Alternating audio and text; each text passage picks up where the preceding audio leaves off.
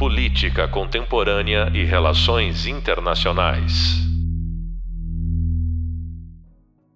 Olá, bem-vindos ao podcast da disciplina Economia Internacional. Sou o professor Vinícius Guilherme Rodrigues Vieira e no podcast de hoje vamos falar sobre o processo de internacionalização de empresas do Sul Global.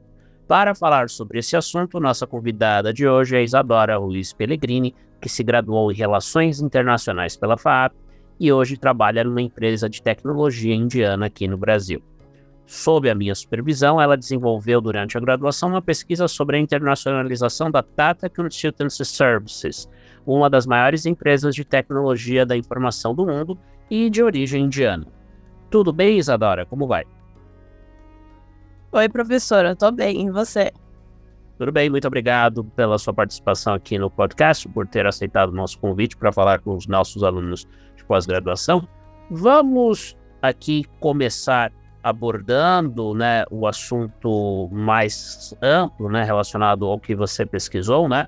Nos últimos anos, temos testemunhado uma expansão dos negócios de multinacionais do sul global. Qual é a diferença, na sua visão, pelo que você pesquisou, Isadora, entre essas empresas e as multinacionais tradicionais do norte global? Então, nos últimos anos, realmente, a gente viu essa expansão das empresas do sul global. É, essas empresas, a gente também pode chamar ela de multinacionais emergentes, elas acabam se diferenciando das empresas do norte global devido a alguns fatores. Entre eles, que eu pesquisei, eu posso citar aqui, é a origem geográfica. Bom, basicamente, as empresas do norte global, elas têm origem nos países desenvolvidos, como os Estados Unidos, Japão e os países europeus em geral.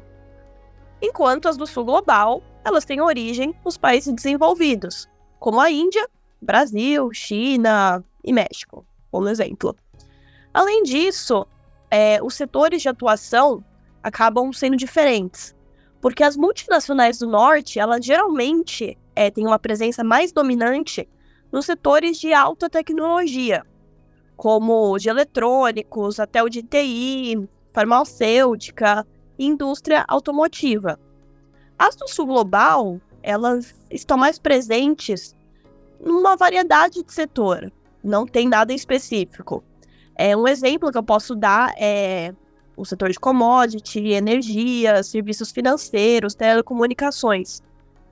Outro diferencial das empresas do Sul e do Norte global é a sua estratégia de internacionalização. As multinacionais do Norte, que elas têm uma história bem mais longa de internacionalização, é, tendo se expandindo ao longo de vários anos. As do Sul, em contrapartida, elas adotam estratégias, vamos dizer, mais agressivas, mais ágeis, porque elas tentam é, aproveitar as oportunidades de crescimento nos mercados emergentes e expandir as suas operações em regiões vizinhas ou países em desenvolvimento. Outro diferencial é o tamanho e a escala das multinacionais do Norte e do Sul. As do Norte, como a gente consegue ver, elas geralmente são grandes conglomerados. As do Sul, mesmo elas sendo grandes também, elas acabam sendo menores do que as empresas do norte global. Além disso, elas enfrentam muito mais desafios do que as empresas do norte. Os desafios que as empresas do sul podem enfrentar é, geralmente são financeiros, operacionais, as barreiras culturais, a gente pode citar. E por fim, é, o diferencial das duas é a inovação e a tecnologia. As do norte global elas são geralmente reconhecidas pela capacidade de inovação, pesquisa e desenvolvimento mais avançado. As do Sul, elas também podem ser empresas totalmente inovadoras, mas elas têm uma abordagem mais baseada na adaptação, aproveitando os conhecimentos tecnológicos já existentes para conseguir atender às necessidades dos mercados locais. Perfeito. Então a Isadora aqui nos deu um panorama, né, das diferenças entre empresas do norte e do sul global que enfrentam aí o mar da globalização, ou seja, buscam conquistar novos mercados, né? E agora, Isadora, se possível, eu gostaria que você comentasse aqui conosco quais são as principais, não as estratégias que você já bem explorou, mas é, quais são as teorias, né, as principais explicações é, acerca da internacionalização de empresas que mais se aplicam aí aquelas que vêm de países emergentes, ou seja, os países do sul global, não só a Índia, que você estudou, mas também Brasil, mesmo a própria China entra nessa categoria. O que, que explica essa vontade de elas se internacionalizarem? Bom, é, a internacionalização em geral ocorre quando a empresa quer ampliar seus horizontes. É, e ela faz isso através da expansão dos negócios e operações a nível internacional. As empresas elas podem optar pela internacionalização por vários motivos. Entre eles é a busca de mercado, aumentar sua produtividade, agregar capacidades e tecnologias novas, procurar novos recursos para ter uma maior eficiência, acompanhar seus clientes e fornecedores e adquirir competitividade em custos. É, as estratégias mais comuns que a gente pode ver das empresas ao se internacionalizarem, elas são explicadas pelas teorias tradicionais de internacionalização e administração.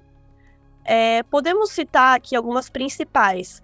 Entre elas, a gente tem o paradigma eclético, que ela basicamente evidencia as vantagens de propriedade que determinam a partir de qual ponto a empresa deve se expandir.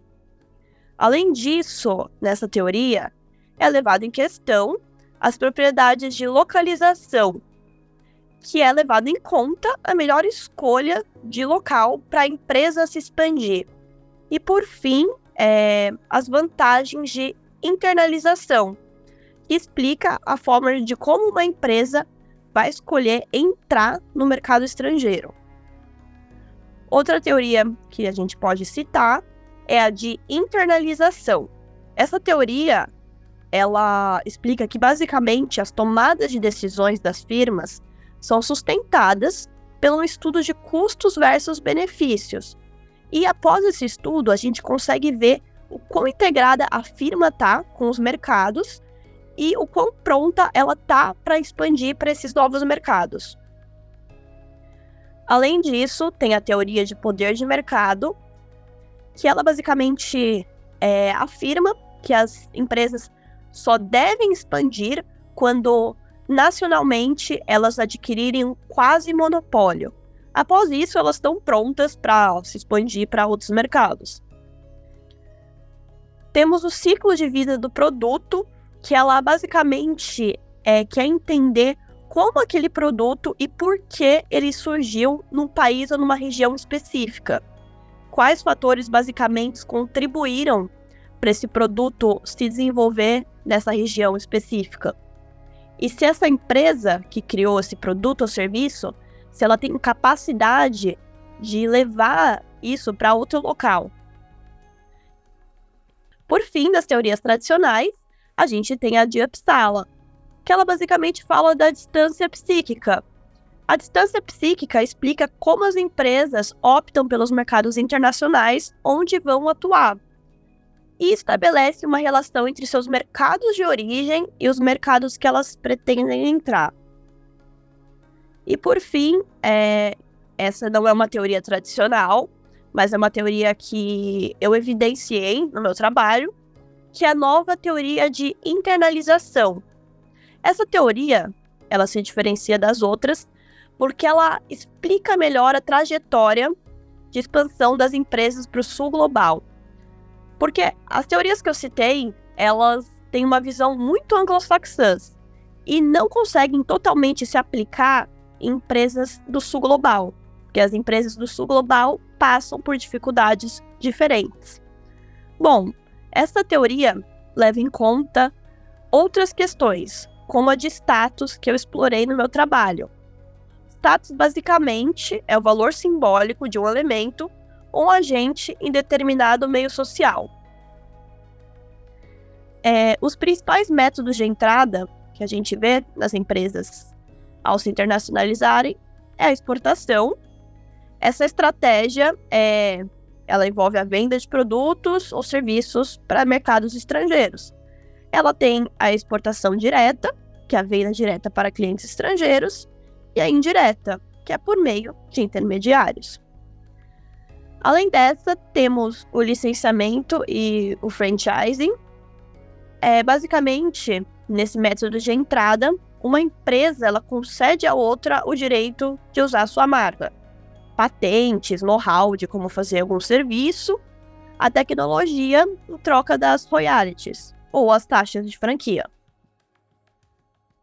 Temos também as joint ventures, que é quando duas ou mais empresas elas se unem para formar uma nova. Os investimentos estrangeiro direto, é, que envolve a criação de operações próprias em um país estrangeiro, como subsidiárias, filiais ou até mesmo fábricas. Por último, das tradicionais, temos fusões e aquisições, que é quando a empresa adquire totalmente ou parcialmente a empresa estrangeira ou acaba se fundindo com ela. Bom, é, em relação às do Sul Global, é, as estratégias de método de ingresso mais comum é o investimento estrangeiro direto, porque é, tem um alto grau de controle e permite que a empresa consiga adaptar suas operações nas condições locais do país. E a fusões e aquisições, porque tem um acesso imediato aos recursos e os mercados e conhecimentos locais. Perfeito. Nós temos então aqui um apanhado feito pela Isadora, que está aqui conosco neste podcast. Ela abordou aqui um tema interessante que eu acho que é importante ressaltar antes de continuarmos aqui as perguntas para ela, principalmente essa questão né, do viés anglo-saxão. Né? Não é apenas na internacionalização de empresas, mas a experiência do que se passou no Reino Unido, né, que, como nós vimos anteriormente nas videoaulas, foi ali uma potência pós-revolução industrial do século XIX até começo do século XX. Depois dos Estados Unidos, que são a potência atual estariam em declínio, né?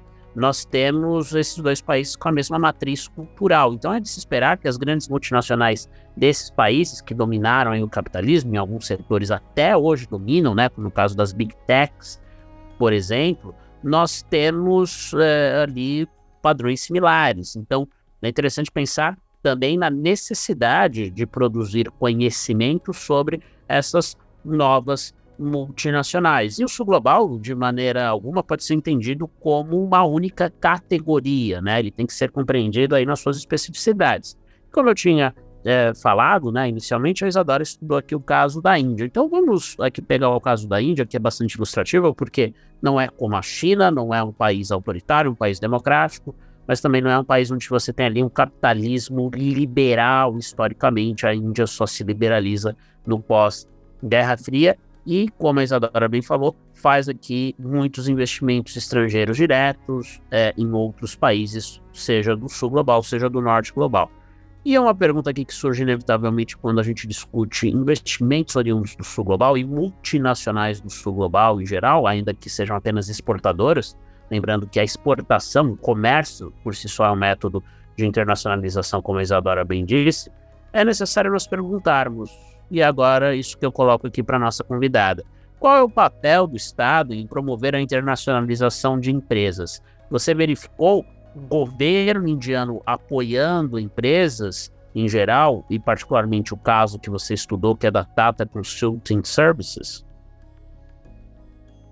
Sim, realmente é, o governo indiano ele desempenhou e ainda desempenha um papel ativo e estratégico para impulsionar a internacionalização das suas empresas. É, foram destacadas algumas estratégias do governo indiano para impulsionar a internacionalização das suas empresas.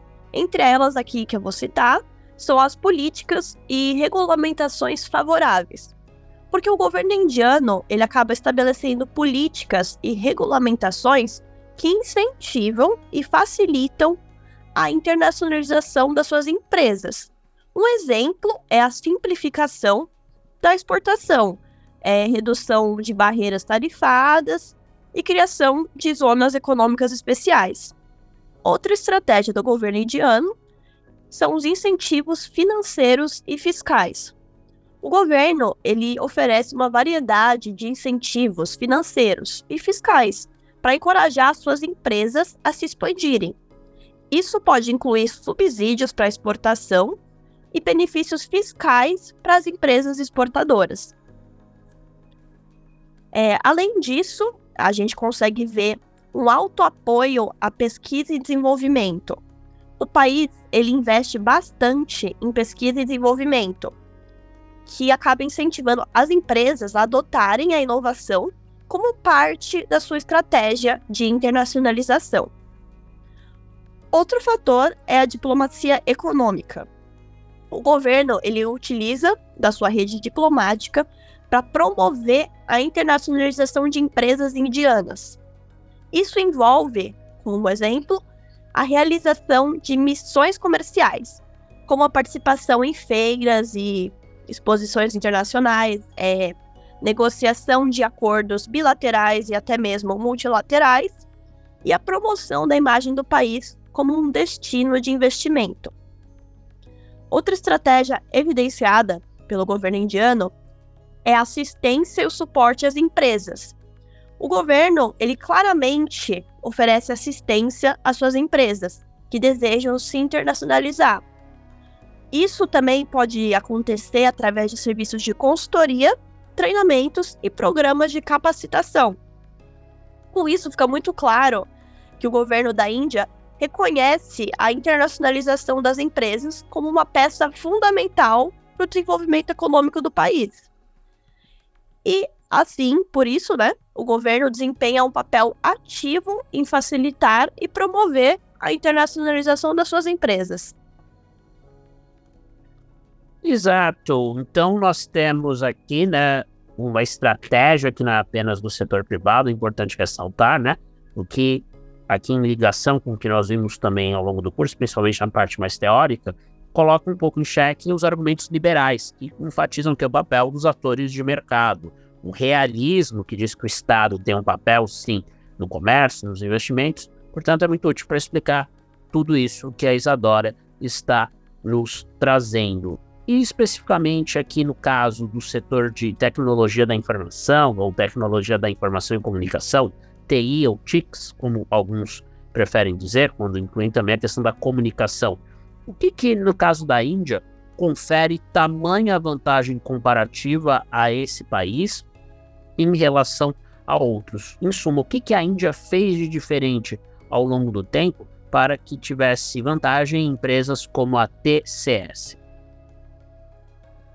Então, é, a Índia ela realmente tem uma grande vantagem comparativa e essa série de fatores que eu vou citar basicamente fizeram com que a Índia e a TCS foram escolhidas pelos países anglo-saxões para prestarem os serviços de TI. É, um desses fatores são os recursos humanos qualificados. A Índia ela realmente possui uma grande reserva de talentos altamente qualificados em TI. O país ele tem uma forte base educacional na ciência, tecnologia, engenharia e matemática, que fornece uma ampla oferta de profissionais capacitados em TI para o mundo. Outra coisa é a competitividade de custos. Os custos são relativamente baixos da mão de obra indiana, e isso é uma vantagem competitiva significativa para o seu setor de TI. Os salários dos profissionais de TI na Índia, eles são bem mais baixos em comparação aos países desenvolvidos, o que permite às empresas reduzir seus custos operacionais. Outro fator é o domínio do inglês. A Índia ela tem uma população que fala inglês em grande escala, e isso é uma vantagem em relação aos outros países em desenvolvimento. A proficiência em inglês facilita muito a comunicação com os clientes e fornecedores estrangeiros. Outro fator é a escala e experiência.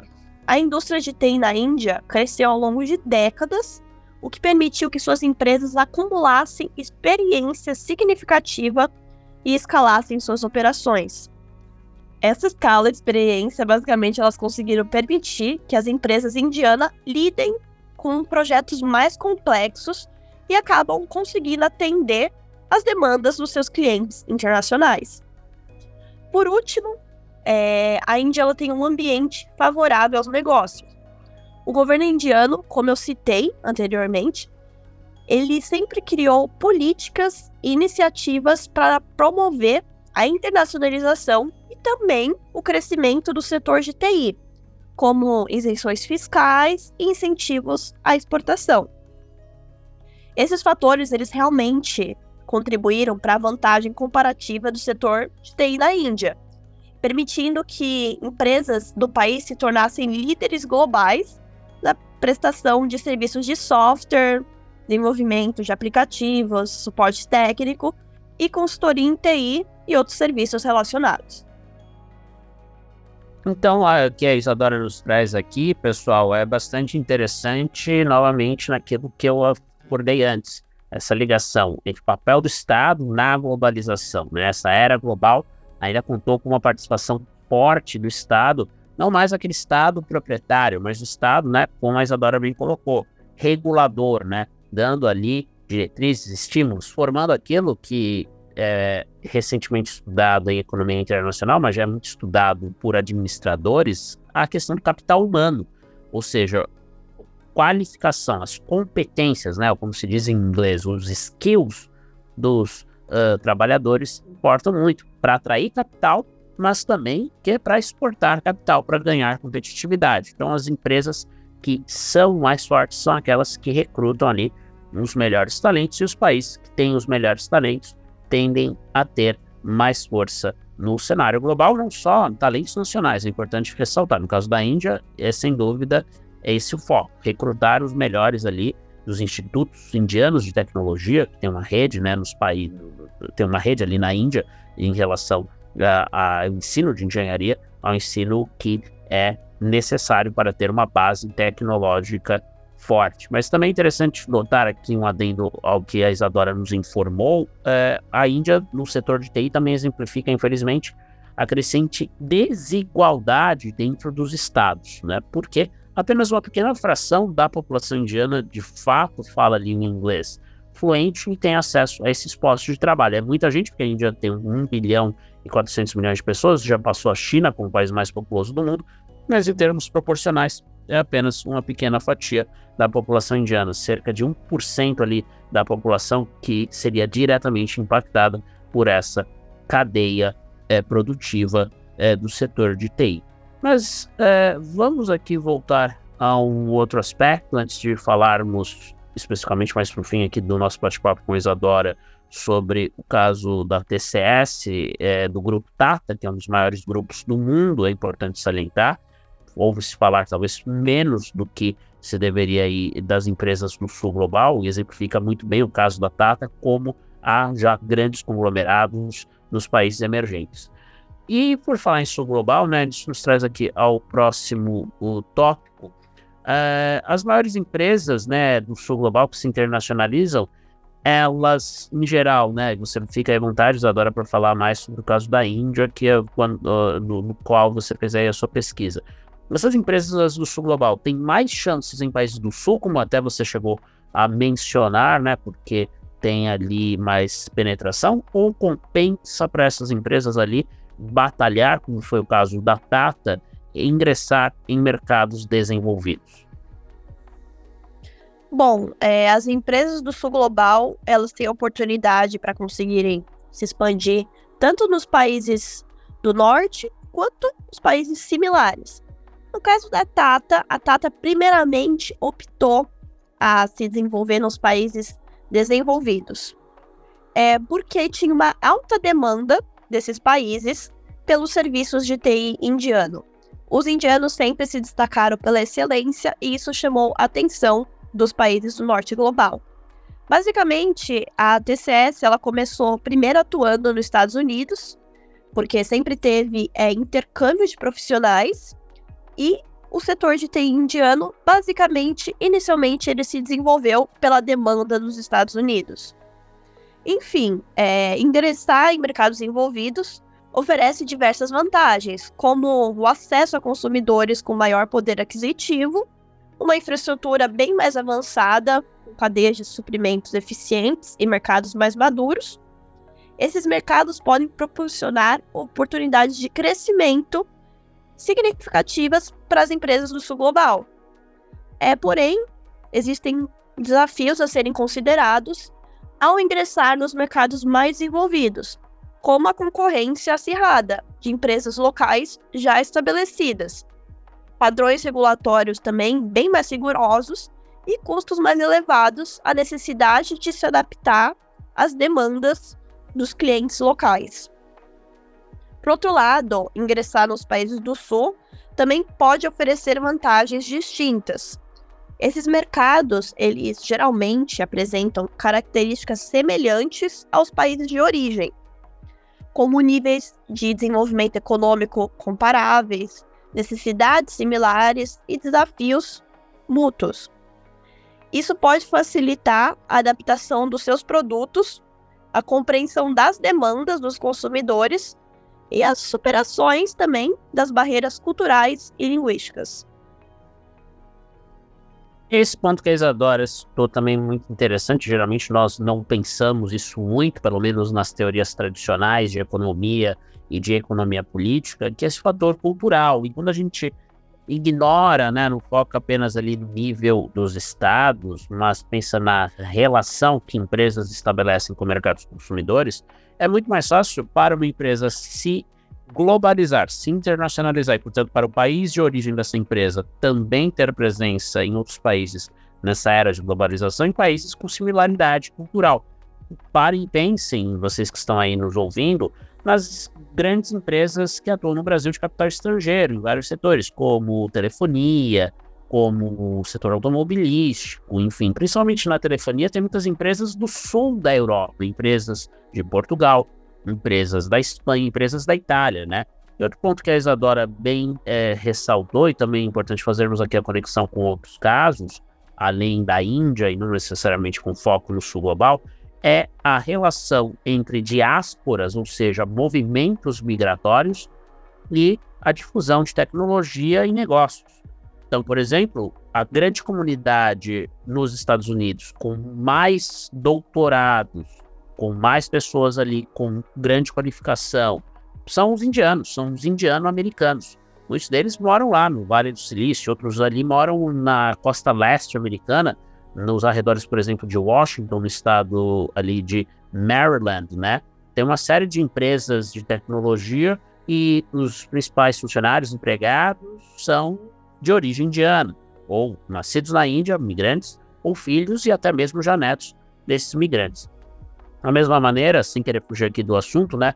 A internacionalização de empresas da China no Sudeste Asiático é atribuída em parte pela literatura ao fato de ter havido lá a partir do século XIX uma diáspora chinesa em países como a Malásia, a própria Indonésia, Singapura, que é um tigre asiático que nós abordamos já nas nossas videoaulas. Por fim, até mesmo o Brasil está nessa linha, né? Pense historicamente quem fez a industrialização no Brasil, né? Além, claro, da figura histórica do Barão de Mauá, tivemos grandes empreendedores de origem eh, europeia mais notório deles, né, o Matarazzo, a família Matarazzo é um bom exemplo disso, né? Famílias de imigrantes, portanto, podem atuar como fator de internacionalização, instalando empresas ou fazendo conexões, como no caso ali do Vale do Silício nos Estados Unidos. Nós já estamos indo aqui para a etapa final do nosso podcast. É, Isadora tem aqui mais algumas coisas para conversar conosco. Em suma, né, já que pra, partimos para a conclusão, Isadora, o que, que o estudo de caso da Data Consultancy Services tem a nos ensinar, né? É, nós falamos em geral dos incentivos do Estado indiano, do governo da Índia, características da empresa. O que, que ele nos ensina, né, esse caso especificamente, ainda mais nessa era, muitos dizem que já se encerrou, principalmente com a Covid, com a guerra da Ucrânia, essa era da globalização. O que, que o estudo de caso da Tata tem a nos ensinar? Bom, o estudo da, de caso da TCS é, ensinou várias lições. Uma delas foi o foco na qualidade e inovação. A TCS ela se destacou pelo seu compromisso com a qualidade e a inovação em seus serviços. A empresa ela sempre investiu em pesquisa, desenvolvimento e acabou adotando práticas de melhoria contínua e sempre manteve seus altos padrões de qualidade em todas as operações. A empresa também, ela se destacou porque ela desenvolveu seus talentos. A TCS, ela reconheceu a importância dos seus funcionários, investiu no desenvolvimento e retenção dos talentos. A empresa, ela preme... corta. A empresa implementou programas de treinamento abrangentes, é, incentivou a aprendizagem contínua e criou uma cultura que valoriza o desempenho pessoal e profissional dos seus funcionários. É, a empresa ela teve uma expansão estratégica. A TCS ela adotou uma estratégia de expansão global cuidadosamente planejada. Por quê? Porque a empresa ela identificou os seus mercados-chave, estabeleceu presença no local por meio de subsidiárias e parcerias estratégicas e construiu relacionamentos de longo prazo com seus clientes globais. Outra coisa que a TCS destacou foi suas parcerias estratégicas. A empresa ela aproveitou o poder dessas parcerias estratégicas para impulsionar o seu crescimento e expandir o seu alcance global. A TCS estabeleceu alianças estratégicas com outras empresas de TI instituições acadêmicas e governos para colaborar em futuros projetos. Outra coisa, e por último, é a adaptação às mudanças tecnológicas.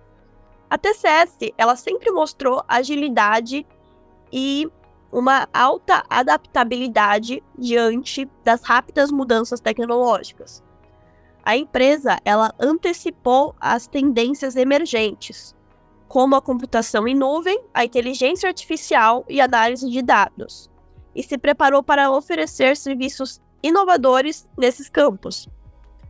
Com esse destaque em TI, fica claro que a Índia, apesar de inicialmente não possuir tanta força no sistema internacional, ela se esforçou para ser reconhecida num setor no qual tinha capacidade de crescimento. Ela investiu no setor de tecnologia criou políticas para alavancar o campo de TI, especializou indivíduos na área e fez com que suas empresas de TI pudessem exportar seus serviços. O país ele traçou sua trajetória e adquiriu status e reconhecimento no setor de TI, para que futuramente surgisse uma empresa como a TCS, que eu estudei, que acabou sendo uma das maiores do mundo. A Índia, ao abrir sua economia em 1991, conquistou um status na esfera internacional e abriu caminho para a expansão das suas empresas. Quando um Estado amplia o seu status internacional, ele também amplia a força das suas empresas, como foi o caso que eu consegui evidenciar da Índia e da TCS. O que a Isadora acabou de falar, pessoal, é muito relevante porque também se trata aí de uma fronteira do conhecimento em economia política internacional. Muitas vezes nos esquecemos que países não são apenas dotados de fatores materiais, como, por exemplo, investimento, comércio, força de inovação tecnológica, tudo aquilo que já abordamos aqui na nossa conversa. Mas também, como a Isadora acabou de explicar, um país ele precisa o quê? De preservar a sua imagem, melhorar a sua imagem, né? Isso nós chamamos de nation branding, né? Ou seja, construção de uma marca de um país. Pense, por exemplo, né, como eu falei sobre empresas que trabalham no Brasil que têm determinada origem, países que têm uma certa proximidade cultural do Brasil, e na Europa, sendo o sul da Europa, Portugal, Espanha, Itália, são países culturalmente muito próximos, né, com a mesma matriz latina, mandaram muitos imigrantes aqui para o Brasil na transição do século XIX para o século XX, também é, pensem é, em nações que têm ali certa reputação em determinado tipo de produto, como, por exemplo, carros, computadores, alta tecnologia, roupas, enfim. Então, o branding está muito relacionado com como o país é visto no mundo. E há várias estratégias aí de melhorar o branding, né? Países que têm feito um trabalho muito interessante nesse sentido, com alto sucesso, são justamente os países árabes, né? Emirados Árabes, Catar. E isso é feito por meio, não foi a estratégia que a Índia adotou, deixo isso claro. A Índia adotou uma estratégia que envolveu desde a aquisição de armas nucleares em 98 para ter ali mais respeitabilidade internacional, até como a Isadora bem falou, na abertura econômica. A Índia era muito fechada ali nos seus primeiros anos pós-independência. Ela adquire a independência em 47, depois de uma longa luta contra os britânicos. A Índia era colônia britânica. E a partir de 47 até 91, a economia é muito fechada. Depois ela se abre, começa a ganhar mais reputação. A própria Tata, ela é muito mais antiga, anterior a esse período, né? Começa a ganhar força nos anos 60.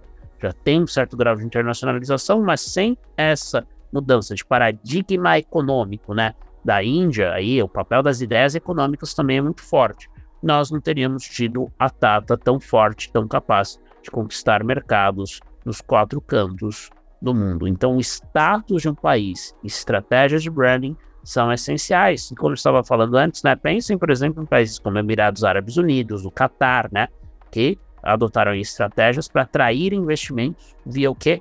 Melhoria da sua imagem em questões até polêmicas e não econômicas, como, por exemplo, é, a crítica que não são países democráticos, né? Esses países ali do Golfo.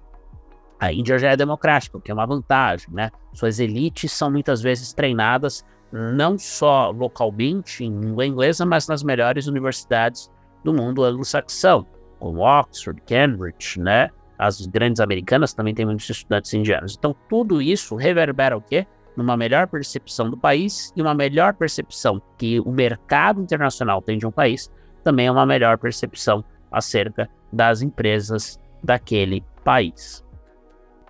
Bem, então, mais uma vez, agradecemos aqui a participação de Isadora Ruiz Pellegrini. Ela é graduada em Relações Internacionais daqui pela FAP e desenvolveu um trabalho de conclusão de curso, uma pesquisa bastante extensiva, que foi o seu TCC, com foco aqui no trabalho da Tata Consultancy Services e, claro, discutindo aqui empresas do Sul Global como um todo. É um caso paradigmático nesse processo. Tive aí a honra de supervisionar o trabalho dela, um trabalho bastante interessante. E por falar em sul global, inevitavelmente temos que falar de China e Estados Unidos, né? Porque se Estados Unidos é do norte global, a China é a grande potência emergente do sul global, como nós uh, vamos abordar na, na aula 4, na videoaula 4 e os podcasts 7 e 8 vão explorar temas correlatos. Então, Estados Unidos e China são os principais temas, um pano de fundo dos dois próximos podcasts aqui do nosso curso, em particular, as transformações que eles testemunharam nos últimos 10 anos. Antes, porém, de é, ouvir os podcasts, fique em dia com as leituras obrigatórias. Muito obrigado mais uma vez a Isadora. Obrigada. Até a próxima. Política Contemporânea e Relações Internacionais.